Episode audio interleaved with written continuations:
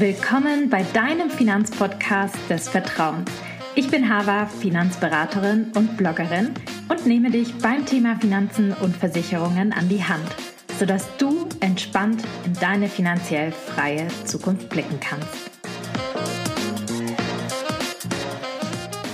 Hallo und herzlich willkommen zu einer neuen Podcast-Folge.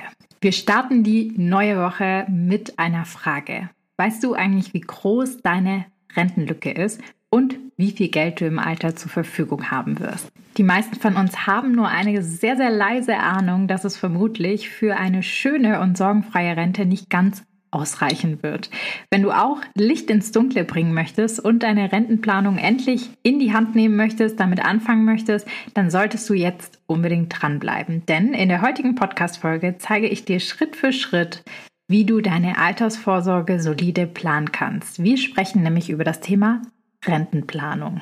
Ich starte ja immer gerne mit dem Problem, nicht weil ich immer wieder auf Probleme aufmerksam machen möchte, nein, nein, nein, sondern ich finde halt immer da zu starten, wo halt quasi die Herausforderung ist, motiviert einen vielleicht auch, seine Ziele wirklich umzusetzen. Und es ist einfach so, dass durch den demografischen Wandel und unsere tendenziell steigende Lebenserwartung das Rentensystem per se eigentlich nicht mehr so richtig funktioniert. Ja, wir haben schon über mehrere Jahre, wenn ihr euch den Bundeshaushalt anschaut, ähm, den kann man sich einfach downloaden, tatsächlich im Internet.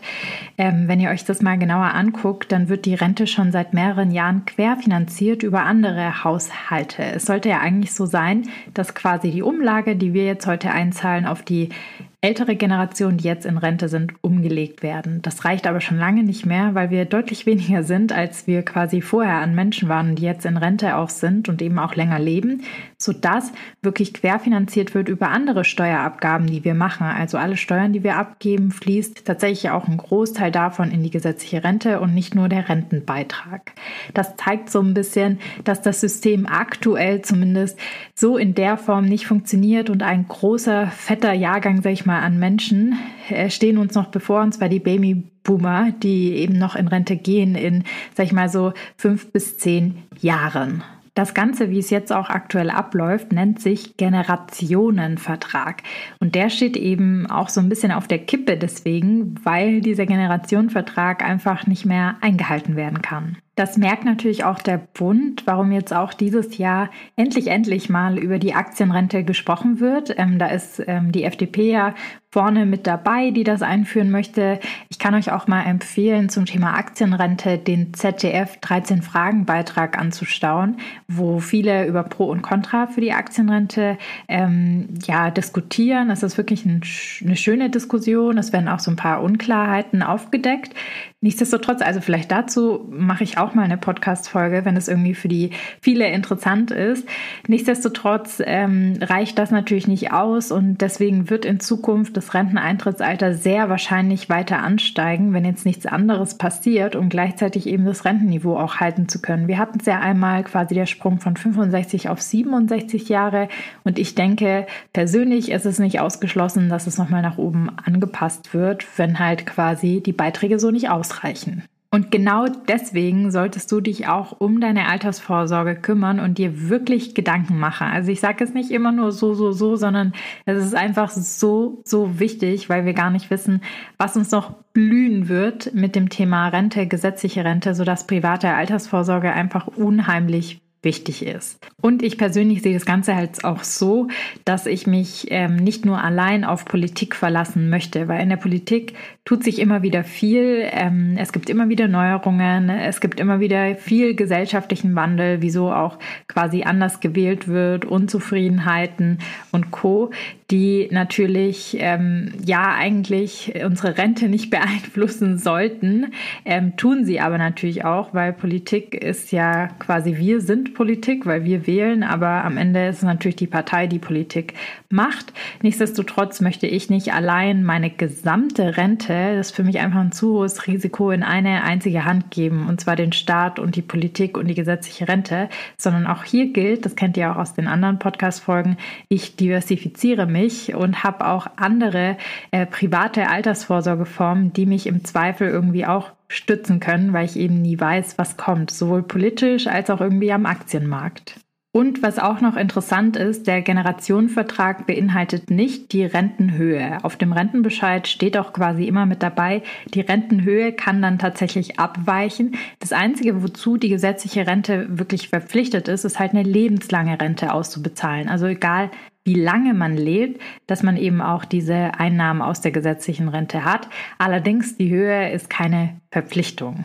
Deswegen solltest du am besten eben herausfinden, wie viel Kapital du wirklich benötigst im Alter, um einen anständigen Lebensstandard führen zu können. Und dann habe ich nämlich jetzt hier fünf Schritte mitgebracht, also wieder fünf sehr, sehr konkrete Schritte. Ihr kennt es ja, Pragmatismus ist immer hier angesagt im Podcast, die dich bei deiner Rentenplanung unterstützen und dich an die Hand nehmen. Und ich würde sagen, wir starten direkt mit Punkt Nummer eins, weil wir darüber schon gesprochen haben, und zwar Step Nummer eins, berechne deinen Bedarf. Um herauszufinden, wie viel du quasi fürs Alter vorsorgen kannst und musst, äh, muss man natürlich zunächst wissen, wie viel Kapital du dafür insgesamt brauchst. Ja, deswegen ist Step Nummer eins, deinen Bedarf fürs Alter wirklich zu ermitteln. Also quasi, ihr kennt es ja auch so ein bisschen von den anderen Podcast-Folgen, wer hier als Hardcore-Hörer zuhört.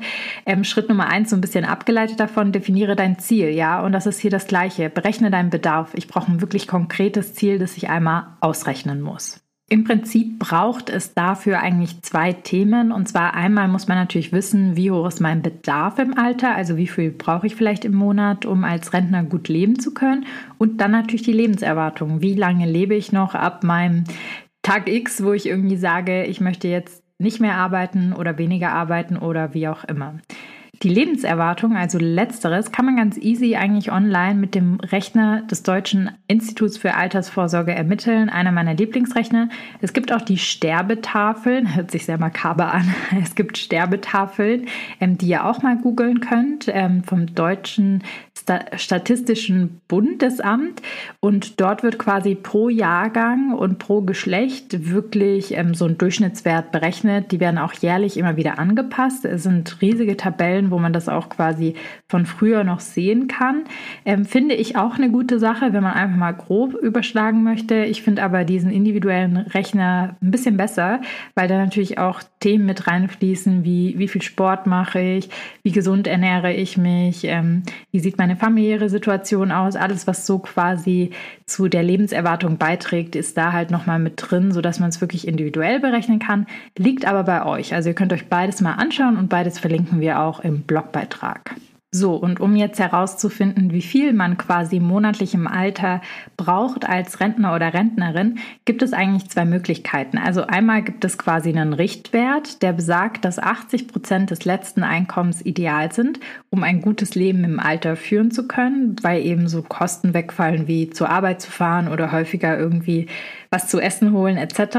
Wenn man aber natürlich präziser kalkulieren möchte, was ich auch empfehlen würde, ich bin immer ein Freund von Präzision, ja, oder halt möglichst ähm, realitätsnahe Annäherung, sage ich mal, ähm, würde ich auf jeden Fall mal gucken, wie viel man in seinem Leben aktuell braucht. Also, dass man einfach mal drei Monate lang alle Ein- und Ausgaben trackt, ähm, Haushalts-App oder ein Haushaltsbuch führt, dass man das so ein bisschen einordnen kann. Und dann kann man ja den derzeitigen Bedarf nehmen und sagen, ich äh, rechne hier die 80 Prozent. Wenn man jetzt eh im Homeoffice arbeitet, sage ich mal, und jetzt keine krassen Anfahrtswege hat oder sonst was, dann würde ich eher sagen, dass ihr vielleicht den vollen Betrag ansetzt, den ihr auch jetzt ausgebt, weil es gibt nicht viel, was wegfallen wird. Im Alter kommen natürlich dann nochmal Themen hinzu, wie jetzt, keine Ahnung, Medikamente, die vielleicht die Krankenversicherung nicht übernimmt oder irgendwelche Prothesen etc., wo man mit Anzahlungen machen muss, äh, wenn man älter ist, ist das sicherlich nochmal ein Ausgabenpunkt, der hier stärker zunimmt. Deshalb, ähm, wenn ihr da wirklich im Homeoffice seid und jetzt da denkt, im Alter mache ich eh nicht da so viele Abstriche mehr,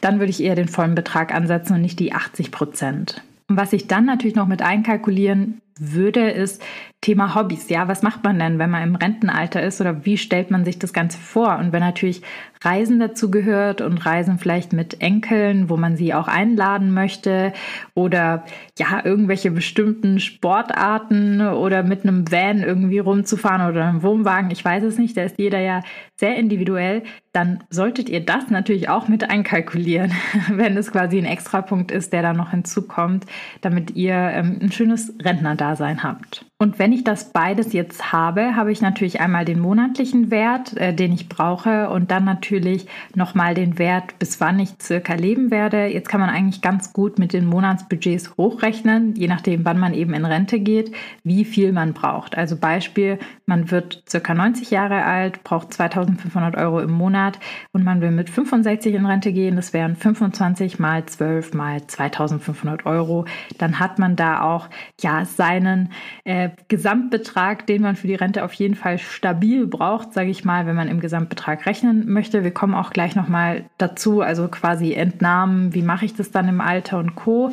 Ähm, aber das ist schon mal eine gute Hausnummer, dass man einfach diese Zahl mal im Kopf hat und dann sieht, okay, ich brauche hier irgendwie eine halbe Million, um meinen Lebensstandard gut leben zu können. Dann kommen wir jetzt nämlich zu Schritt Nummer zwei. Was ist dein Status quo? Also, Step Nummer zwei, wie sieht es eigentlich bei dir und deiner gesetzlichen Rente aus? Weil man möchte ja diese Rentenlücke schließen. Natürlich sollte man sich nicht rein nur auf die gesetzliche Rente verlassen, aber auch hier ähm, finde ich es immer schön, weil für viele sind ja Werte irgendwie unrealistisch. Von einer halben Million, da müsste man ja über 1000, 1500 Euro im Monat heute schon ansparen. Ähm, das finde ich nicht so motivierend einfach. Deshalb finde ich schon äh, immer gut, die Rente, die gesetzliche Rente mit einzukalkulieren, auch wenn vielleicht die Höhe dann ein bisschen variieren könnte, wenn man in Rente geht. Also, wie viel du voraussichtlich aus der gesetzlichen Rentenkasse erhalten wirst, findest du auf deinem Rentenbescheid heraus. Auf der ersten Seite deiner Renteninformation siehst du auf der rechten Seite eine kleine Box mit drei Werten. Bei voller Erwerbsminderung steht eine Zahl, Höhe der künftigen Regelaltersrente und Bruttorente, die du erhalten würdest, wenn du weiterhin so viel verdienst wie im Durchschnitt der letzten fünf Jahre. Uns interessiert an dieser Stelle besonders der dritte Wert, weil wir gehen davon aus, dass du weiterhin so viel verdienst wie in den letzten fünf Jahren. Natürlich, wenn sich da irgendwas ändern sollte, muss man auch immer wieder neu seine Rente berechnen. Aber wir wollen ja die Nettorente herausfinden. Der Rentenbescheid gibt nur Auskunft über die wahrscheinliche Bruttorente. Ganz, ganz, ganz, ganz wichtig, weil viele denken, ach, ja, alles super, steht doch 2000 Euro drauf, klasse. Nein, nicht so klasse, weil die Rente wird voll besteuert. Das heißt, man zahlt Einkommenssteuer drauf und natürlich auch Sozialversicherungen. Also sprich Krankenversicherung und Pflegeversicherung laufen auch weiter im Alter. Ganz, ganz wichtig. Das heißt, das muss man auf jeden Fall abziehen, um die Nettorente zu erhalten. Und natürlich sollte man auch die Inflation reinrechnen. Also sprich, wie viel ist dieses Geld dann quasi als Kaufkraft wirklich im Alter Wert. Auf der Rückseite vom Rentenbescheid wird dafür nämlich der Kaufkraftverlust angegeben. Die rechnen mit 1,5 Prozent Inflation pro Jahr. Ich würde eher mit 2 Prozent rechnen, aber ihr könnt diesen Wert mal ansetzen. Wie gesagt, wenn ihr selber nochmal kalkulieren wollt, was ich euch empfehlen würde, mit 2 Prozent pro Jahr, dass man da einfach auch wieder realistisch bleibt, würde ich zusätzlich nochmal einen Inflationsrechner aus dem Internet einfach hinzuziehen. Ich habe dafür ein sehr, sehr ausführliches Video, ähm, Reel, erstellt auf Instagram. Das haben wir auch gepinnt. Das heißt, guckt euch das mal an, wenn ihr das einfach nochmal auf Papier sehen wollt, wie das funktioniert. Wir betten es auch in den Blogbeitrag mit rein. Dann müsst ihr nämlich nicht suchen und könnt es ganz easy für euch ausrechnen. So, Della, kommen wir zu Punkt Nummer drei. Deine Rentenlücke. Wie du siehst, wird es ganz schön knapp, wenn du deine Netto-Rente mit deinem Bedarf mal vergleichst. Du möchtest beispielsweise 2000 Euro netto erhalten, bekommst jedoch nur 944 Euro. Also kennst du jetzt deine Rentenlücke. Das wären dann die 2000 minus 944 Euro, also 1056 Euro weniger, als du bräuchtest. Aufs Jahr hochgerechnet sind es 12.672 Euro und für die gesamte Rentenzeit macht das eine Lücke von 291.000 Euro knapp, die man vorsorgen müsste. Vorausgesetzt, man geht eben mit 67 in Rente und die Lebenserwartung beträgt zum Beispiel eben 90 Jahre in dem Beispiel, wie wir es gerade gerechnet haben. Die Vorsorgelücke kannst du auch über den Rentenrechner des Deutschen Instituts für Altersvorsorge berechnen findest du auch online. Ähm, vielleicht für all diejenigen interessant, die noch keinen Rentenbescheid erhalten haben. Man bekommt das erste Mal einen Rentenbescheid, wenn man fünf Jahre in die Rentenkasse einbezahlt hat und mindestens 27 Jahre alt ist. Pi mal Daumen kann man aus der Erfahrung sagen und auch alles, was ich so in Beratungen gerechnet habe. Es ist tatsächlich so, dass die meisten von uns die eben in der gesetzlichen Rente versichert sind, meistens wirklich irgendwie mindestens eine Rentenlücke von 50 Prozent haben. Manchmal auch ein bisschen mehr, wenn man irgendwie einen höheren Lebensstandard hat oder in sehr teuren Städten lebt, wo man kein Eigenheim hat und sagt, ich möchte hier eigentlich im Alter auch weiterleben. Keine Ahnung, München, Frankfurt, wie auch immer. Ähm, da kann das natürlich auch ein bisschen höher ausfallen, aber ja, 50 Prozent quasi müsst ihr auf jeden Fall privat vorsorgen. Besser sogar eigentlich mehr, so dass man sich nicht nur rein auf die gesetzliche Rente verlassen muss, sondern eben auch nochmal einen Standbein hat. Die private Altersvorsorge für sich selbst, vielleicht auch mehrere Standbeine, wo ich ja auch ein großer Freund von bin, dass man da einfach ausreichend ausgesorgt hat. So, jetzt kommen wir zu Schritt Nummer vier in der Rentenplanung und zwar frühzeitig mit dem Investieren beginnen. Auch wenn du noch sehr jung bist und auch in der Ausbildung oder mitten im Studium steckst und lieber andere Dinge planst als deine Rente, kann ich absolut verstehen. Ja, das Thema ist ja super weit weg. Trotzdem will ich hier nochmal den Appell richten, weil es einfach pures Geld ist, was man da liegen lässt. Je jünger du mit dem Vermögensaufbau beginnst, desto einfacher wird es. Ja, desto einfacher wird alles in der Zukunft für dich, desto besser und smoother läuft das Ganze und desto weniger musst du auch jeden Monat dann von deinem aktuellen Gehalt abknüpfen, um für die Rente gut ausgerüstet zu sein. Deswegen sage ich immer, immer wieder, solltest du so schnell wie möglich auch in die Umsetzung kommen und Wege finden, wie du deine Rentenlücke schließen kannst. Weil der Zinseszinseffekt einfach besonders kickt, wenn man noch sehr, sehr jung ist und noch einen langen Zeitraum vor sich hat. Vorausgesetzt natürlich, man bekommt irgendwo Zinsen. Dadurch hat man einfach einen riesigen Vorteil beim Sparen und Anlegen und eine überproportionale Wertsteigerung, die man da erzielen kann. Deswegen ist es halt eben so, so, so, so, so, so unfassbar wichtig, dass man anfängt, auch wenn es nur kleine Beträge sind, auch wenn man wirklich nur 5 Euro beiseite legen kann, ist es immer besser, dieses Geld irgendwo gut anzulegen und von diesem Zinseszinseffekt zu profitieren ähm, und später zu erhöhen, als später anzufangen. Wirklich, es macht einen krassen monetären monetären Unterschied. Eine gute und entspannte Möglichkeit sind beispielsweise ETFs. Das wisst ihr ja schon, wieder für die Hardcore-Zuhörerinnen und Zuhörer. Ich bin großer Freund von ETFs, weil sie halt einfach sehr, sehr einfach sind für Anfänger. Also ich habe eine kleine Einstiegshürde. Ich kann schon mit einem Euro im Monat quasi starten. Jeder kann das umsetzen für sich. Immobilien sind beispielsweise ein viel schwieriges Thema, wenn ich irgendwie erstmal ein großes Eigenkapital brauche. Aber mit Hilfe von ETFs zum Beispiel kann man sich eben auch so Eigenkapital für Immobilien ansparen und dann wieder eine Investitionsmöglichkeit wechseln. Die sind einfach so liquide per se konzipiert, dass es einfach ja eine super Anlageform ist für insbesondere Anfänger und für insbesondere ja Menschen, egal Mann, Frau, was auch immer, die eben sagen, ich habe jetzt erstmal ein kleineres Budget, mit dem ich starten möchte und dann will ich weiter gucken, wie ich mich noch breiter aufstelle. Und sie sind halt sehr, sehr vielseitig. Es gibt verschiedene Arten von ETFs, wissen viele auch nicht. Ich habe nämlich mal eine Umfrage gemacht. Deshalb machen wir dazu auch eine Podcast-Folge. Die kommt in circa zwei Wochen. Also bleibt da, stay tuned, bleibt da dran. Also das ist nochmal eine sehr, sehr gute Folge, die das einfach erklärt, was für ETF-Arten es eigentlich gibt. Und viele werden überrascht sein, dass es nicht nur Aktien-ETFs gibt. Aber einmal noch ein Beispiel, weil ich es ja so liebe, Beispiele mit quasi den Sparplänen, wenn man früher anfängt und wenn man später anfängt. Einfach, dass ich es auch veranschaulicht habe für euch und ihr euch da ja Gedanken machen könnt, wie viel Geld ihr wirklich auf der Straße liegen lassen möchtet. Und zwar, wenn du zehn Jahre lang 100 Euro in einen ETF-Sparplan einzahlst, macht das insgesamt 12.000 Euro. Bei einer Rendite von 5%, die durchaus realistisch ist, sogar konservativ angesetzt ist, hast du aus den 12.000 Euro 15.500 Euro gemacht. Allein dadurch, dass du monatlich 100 Euro in ETFs investiert hast, hast du ein Plus von 3.500 Euro.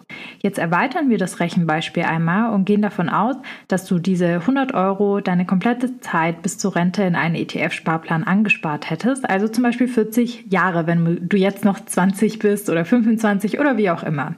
Dann hast du insgesamt eine Summe von 48.000 Euro eingezahlt. Wir rechnen wieder mit der konservativen Rendite von 5% pro Jahr. Wie gesagt, es ist eigentlich deutlich mehr, wenn man da auch langfristig an der Börse bleibt, dann kommst du auf ein Vermögen von insgesamt 148.000 Euro. Und das würde ich sagen, ist mal ein sattes Plus von 100.000 Euro nur durch die Zinsen und den Zinseszinseffekt. Wahnsinn, oder? Also ich finde es so krass. Es ist so krass, was Zeit einfach ausmacht. Es ist ein exponentieller Effekt, den niemand auf der Straße liegen lassen sollte und der für jeden gilt. Egal ob arm, reich, egal wie viel Geld, wie klein, groß man ist, welches Geschlecht man hat oder so. Zinseszinseffekt ist für uns alle da. Er ist universal und er bringt uns richtig viel Kohle, einfach nur indem wir früh anfangen und eben lange dabei bleiben. Wie du siehst, stimmt hier das Sprichwort, Zeit ist Geld und das solltest du auf jeden Fall für dich nutzen und anfangen zu investieren kommen wir zu Step Number 5, dem letzten Schritt mit ETFs die Rentenlücke schließen. Auch wenn es sinnvoll ist, so früh wie möglich ein Vermögen mittels ETF-Sparplans anzuhäufen, wird es für die Altersvorsorge auf kurz oder lang für die meisten von uns leider nicht ganz ausreichen. Warum? Wir kalkulieren ja mit einer bestimmten Lebenserwartung. Was ist aber, wenn wir doch länger leben.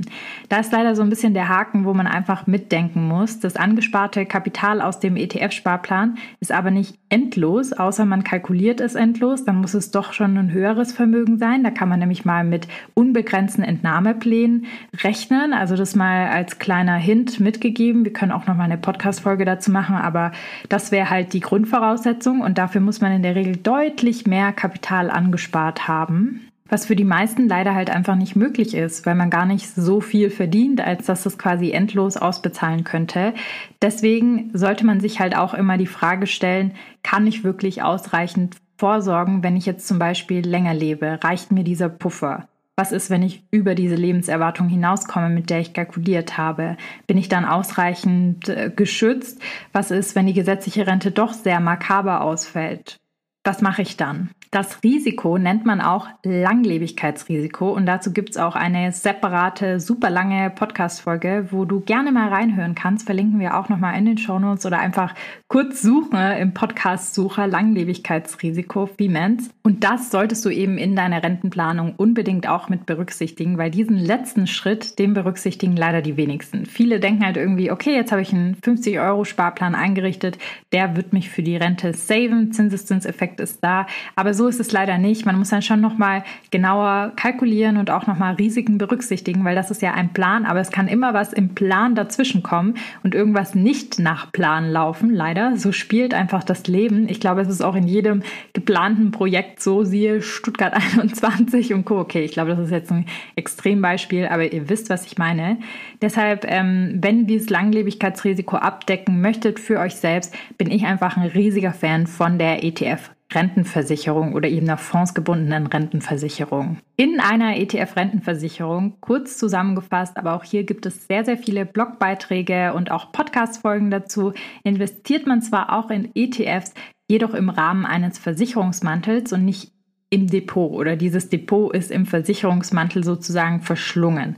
Der Hauptvorteil hier, egal wie alt du wirst und ob dein eingezahltes Kapital eben aufgebraucht ist, erhältst du eine lebenslange Rente. Komme, was wolle. Und das deckt eben genau dieses Langlebigkeitsrisiko ab. Und eine andere Sache, die ich noch ganz, ganz toll finde, ist das sogenannte Ablaufmanagement als einen Vorteil im Vergleich zum Depot. Beim Ablaufmanagement wird das Fondsguthaben von der Versicherung bis zum Ablauf bzw. zum Rentenbeginn Stück für Stück aus diesen risikoreichen ETFs in einen Fonds oder in verschiedene Fonds gepackt mit geringerem Risiko und umgeschichtet wirklich, sodass man auch eine konstante Rente rausbekommt und nicht irgendwie in Krisenzeiten da sitzt und sagt, okay, eigentlich wollte ich mir da so und so viel Geld rauslassen, ist jetzt aber nicht möglich, weil mein Depot irgendwie fett im Minus ist oder so, wenn man nicht richtig mitgedacht hat. So, und für mich ist es keine Entscheidung so entweder oder, was würde ich machen, sondern für mich ist eine Entscheidung von und. Also ETF-Sparplan und ETF-Rentenversicherung macht für die meisten, sag ich mal, Durchschnitts-Normalo-Bürger sehr, sehr viel Sinn. Außer man ist irgendwie, ja, schon super reich und braucht das alles nicht, weil man eh schon so ein hohes Vermögen hat,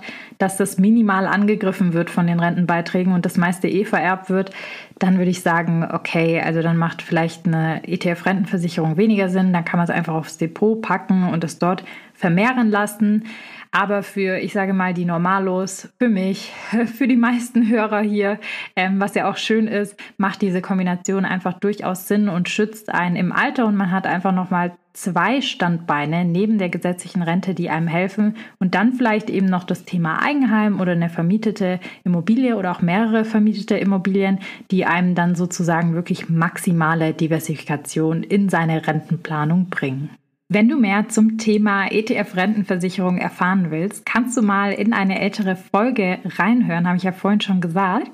Dort vergleiche ich nämlich eben diesen ETF-Sparplan mit der Rentenversicherung in Bezug auf die Altersvorsorge und habe nochmal sehr, sehr andere wichtige Themen mit dabei, die ihr beachten solltet, wenn das Thema ETF-Rentenversicherung für euch spannend ist. Für denjenigen, den das Thema extrem interessiert und der sagt, hey, ich muss da unbedingt schon was machen oder will gerne vergleichen, in die Beratung gehen. Man kann das nämlich nicht selber irgendwie abschließen. Man braucht immer einen Berater dazu. Es ist anders wie bei ETFs per se, weil es einfach noch mal ein paar wichtige Themen zu beachten gibt. Dann ähm, hier eine kleine Werbepause an dieser Stelle. Komm gerne zu uns in die Beratung. Mach einfach einen Termin aus zum kostenlosen Erstgespräch und wir lernen uns gegenseitig kennen und schauen mal, ob das zu dir passt, wie das zu dir passt, welche Ausgestaltungsmöglichkeiten es gibt und bringen dann im Zweitgespräch, in einem ganz, ganz großen Gespräch eben verschiedene Optionen mit, wo man die Vor- und Nachteile wirklich im Detail durchgeht und auch nochmal die Unterschiede aufgezeigt werden.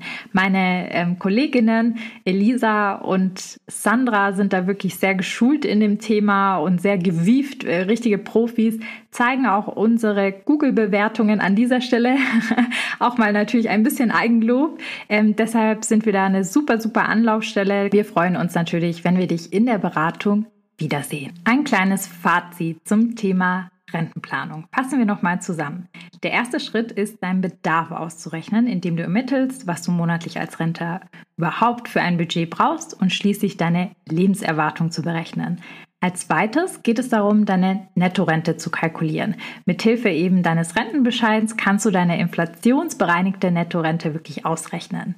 Danach kannst du die besagte Vorsorge- bzw. Rentenlücke herausfinden. Und Schritt Nummer vier ist es wirklich, in die Umsetzung zu kommen, um den Gap zwischen deiner tatsächlichen Rente und der Rente, die du brauchst, zu schließen. Entweder du startest einfach mal mit einem ETF-Sparplan und setzt das Ganze für dich um, oder du startest mit einer ETF-Rentenversicherung und machst es später mit dem Depot. Alles hat seine Vor- und Nachteile.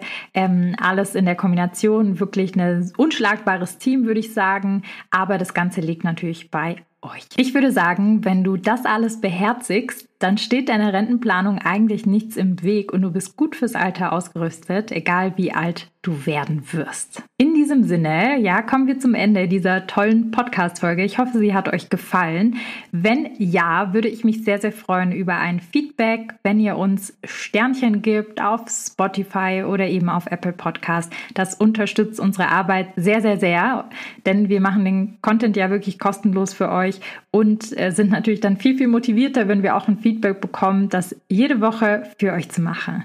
Deshalb sage ich, bis nächste Woche mit einem sehr, sehr spannenden Interview mit der Lena Jesberg von Handelsblatt und ich spreche mit ihr über die aktuelle Lage an der Börse und auch ihre Einschätzungen. Deshalb schaltet unbedingt ein. Ich freue mich auf euch und sage bis nächste Woche.